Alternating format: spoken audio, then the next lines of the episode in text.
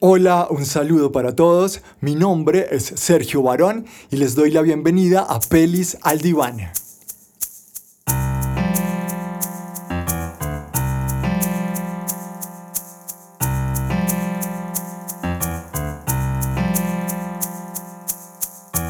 Este es un espacio en el que se va a elegir una película en cada episodio a fin de hacerle un análisis psicológico ya sea a los personajes, a una línea argumental o a la misma película. Es como poner la película en el diván del psicólogo para revisarla a fondo desde este punto de vista.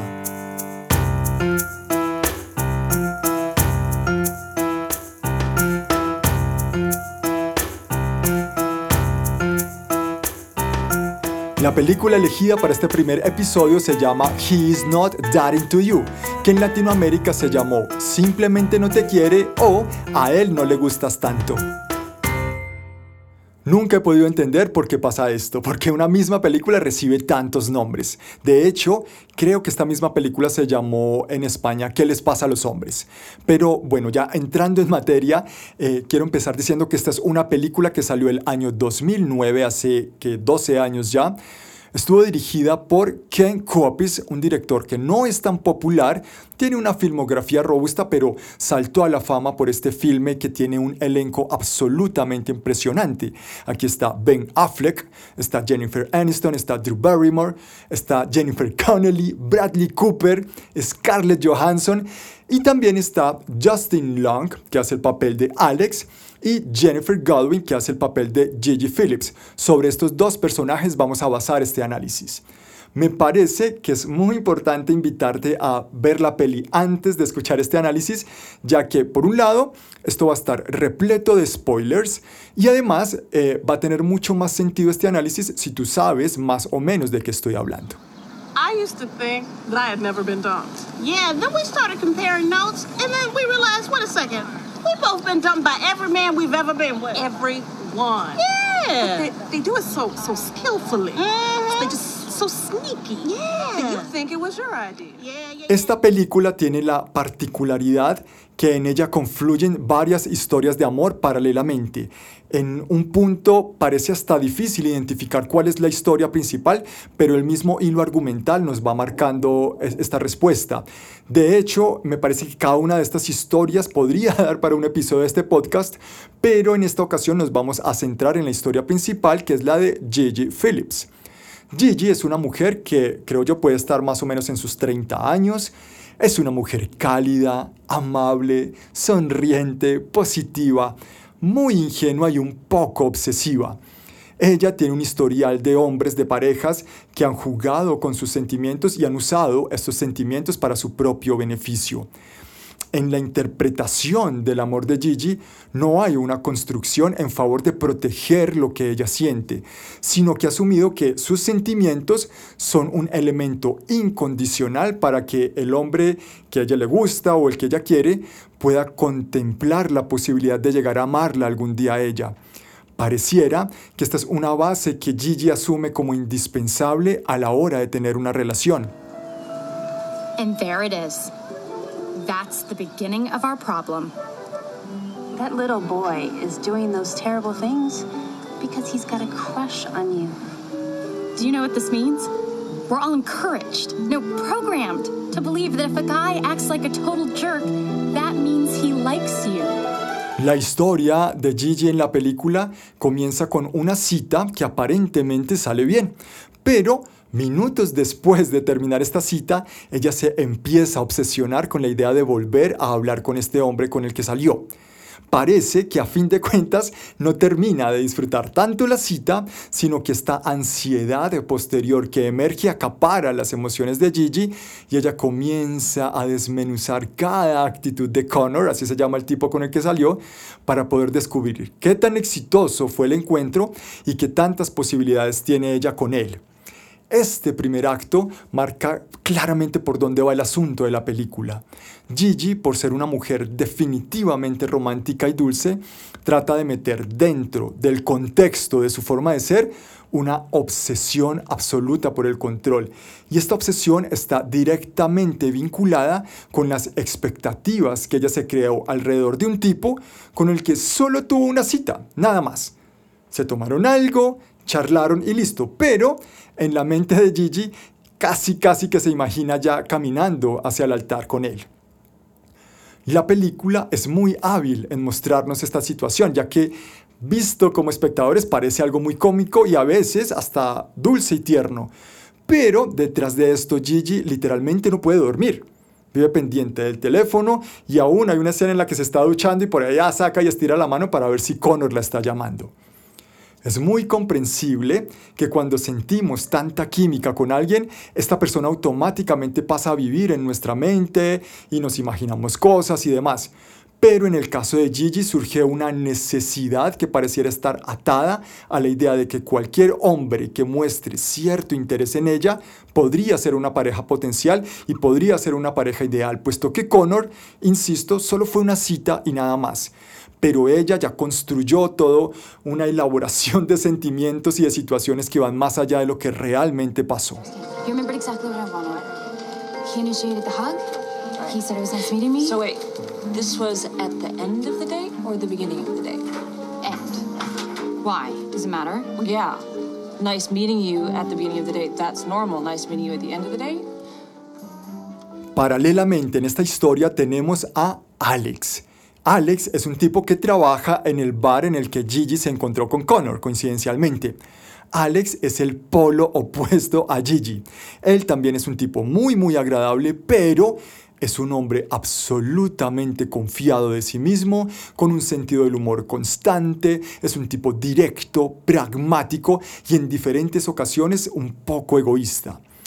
Alex asume las interacciones con los demás de la forma más racional posible, sin tomar en cuenta nunca los sentimientos de la otra persona y por eso cuando él conoce a Gigi surge una química muy muy interesante entre los dos. Alex pasa a ser una especie de coach de Gigi, compartiendo con ella los códigos sociales que indican cuando un hombre está realmente interesado en una mujer y cuando no.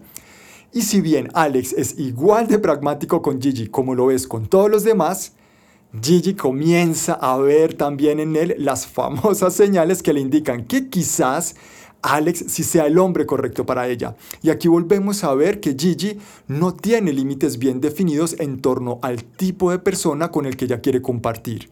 Para ella basta con que en su mente existan las señales que le lleven a pensar que le interesa al otro y listo.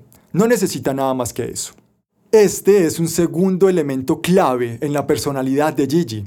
Una cosa es ser románticos y estar abiertos al amor, pero otra muy diferente es no tener claro con quién quisieras estar y con quién no. Es obvio que para querer estar con alguien se necesita más que el interés de la otra persona. Y esto es algo que nos lleva a pensar que tal vez la visión que Gigi tiene de sí misma no tiene tanto valor podríamos pensar que ella no se ha apropiado cabalmente de sus cualidades y de sus potencialidades para en ese orden de ideas proyectarse ante otra persona o ante una posible relación. Obviamente toda esta situación termina explotando en la cara de Gigi cuando Alex la confronta y le deja claro que a él no le gusta. Y aquí ocurre algo muy interesante porque Gigi, absolutamente frustrada, le dice a Alex que ella prefiere ser así y no tan racional como él. You think you've won because women are are expendable to you, and you may not get get hurt or make an ass of yourself that way, but you don't fall in love that way either. You have not won. You're alone, Alex. Esto marca un giro muy importante en la trama ya que esta es una afirmación que impacta en lo más profundo a Alex y ahí comenzamos a ver la otra cara de la moneda. Ser tan pragmático y tan frío como Alex tampoco trae plenitud, tampoco trae la felicidad que podríamos pensar y Alex comienza a descubrir el vacío que hay en su vida por acostumbrarse a ver los sentimientos de las otras personas como una simple moneda de cambio para momentos específicos de placer y nada más. Alex se da cuenta que es tan adicto al control como lo es Gigi, pero desde la esquina opuesta. Y la película nos muestra cómo esta actitud parece tenerlo rodeado de muchísima gente, pero con un solo amigo verdadero. Mientras que Gigi parece estar rodeada de mucha gente, de muchas personas que se preocupan realmente por su bienestar. Esto es algo que influye en la mente y en los sentimientos de Alex, puesto que su frialdad tiene que ver con un aparente miedo a abrirse a los otros y a exponer lo que siente. Por eso es que la presencia de Gigi impacta tanto en él, porque si bien desde su perspectiva ve en ella una mujer muy pero muy ingenua, también comienza a ver una mujer valiente que se expresa con confianza y que ve mucho más allá de sus propios miedos.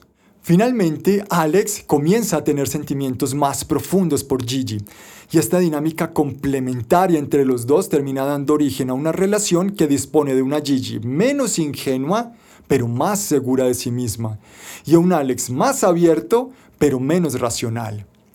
En la medida que Gigi se dio la oportunidad de confiar más en sí misma y de esclarecer y aterrizar sus expectativas, pudo disfrutar más de su vida y posteriormente pudo disfrutar más de la compañía de Alex. Seguramente ella siguió siendo la misma Gigi ingenua e impulsiva de antes, pero permitiéndose entender que más allá de las expectativas, Importa lo que sucede cuando se proyecta desde sus cualidades y no desde el afán y la desconfianza en lo que ella realmente es. Maybe this happy ending doesn't include a wonderful guy. Maybe it's you. On your own, picking up the pieces and starting over. Esta es una película que habla sobre la forma en la que los intereses individuales no solo marcan el camino de lo que vivimos, sino que también pueden ejercer una influencia directa en la vida de segundas personas y de terceras personas y de cuartas personas y de un montón de gente lo que queremos vivir, la vida romántica que queremos experimentar está enlazada con lo que las otras personas quieren vivir. Y al final terminamos en medio de este entramado de anhelos, de deseos, de momentos, de egos y etc. La película nos dice que soltar el control parece ser una buena idea, permitirse disfrutar lo que pasa siendo fiel a sí mismo, pero procurando alejarse de una estructura de expectativas que vaya más allá de lo que nos compete a nosotros mismos. Ampliar nuestra visión del amor sin alejarnos de lo que somos, al final nos puede dar la posibilidad no solo de descubrir sentimientos y emociones muy inspiradoras, sino que abre la puerta para que se vinculen en nuestra vida personas que de otra forma se mantendrían alejadas.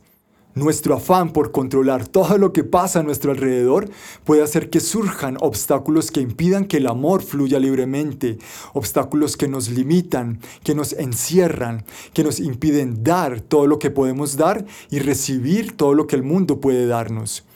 Aferrarnos al control nos aleja de la posibilidad de ser la excepción de la regla y esta es la premisa de la película. Ser la excepción de la regla y construir una relación amorosa que tenga vida propia más allá de los estándares y de los códigos sociales. De esta manera termina el primer episodio de Pelis al Diván. Te invito a que estés muy, muy, muy pendiente de mi cuenta de Instagram, Sergio-psicólogo, en donde estaré publicando información de futuros episodios. Muchas, muchas gracias por tu compañía y espero que tengas un feliz resto de día.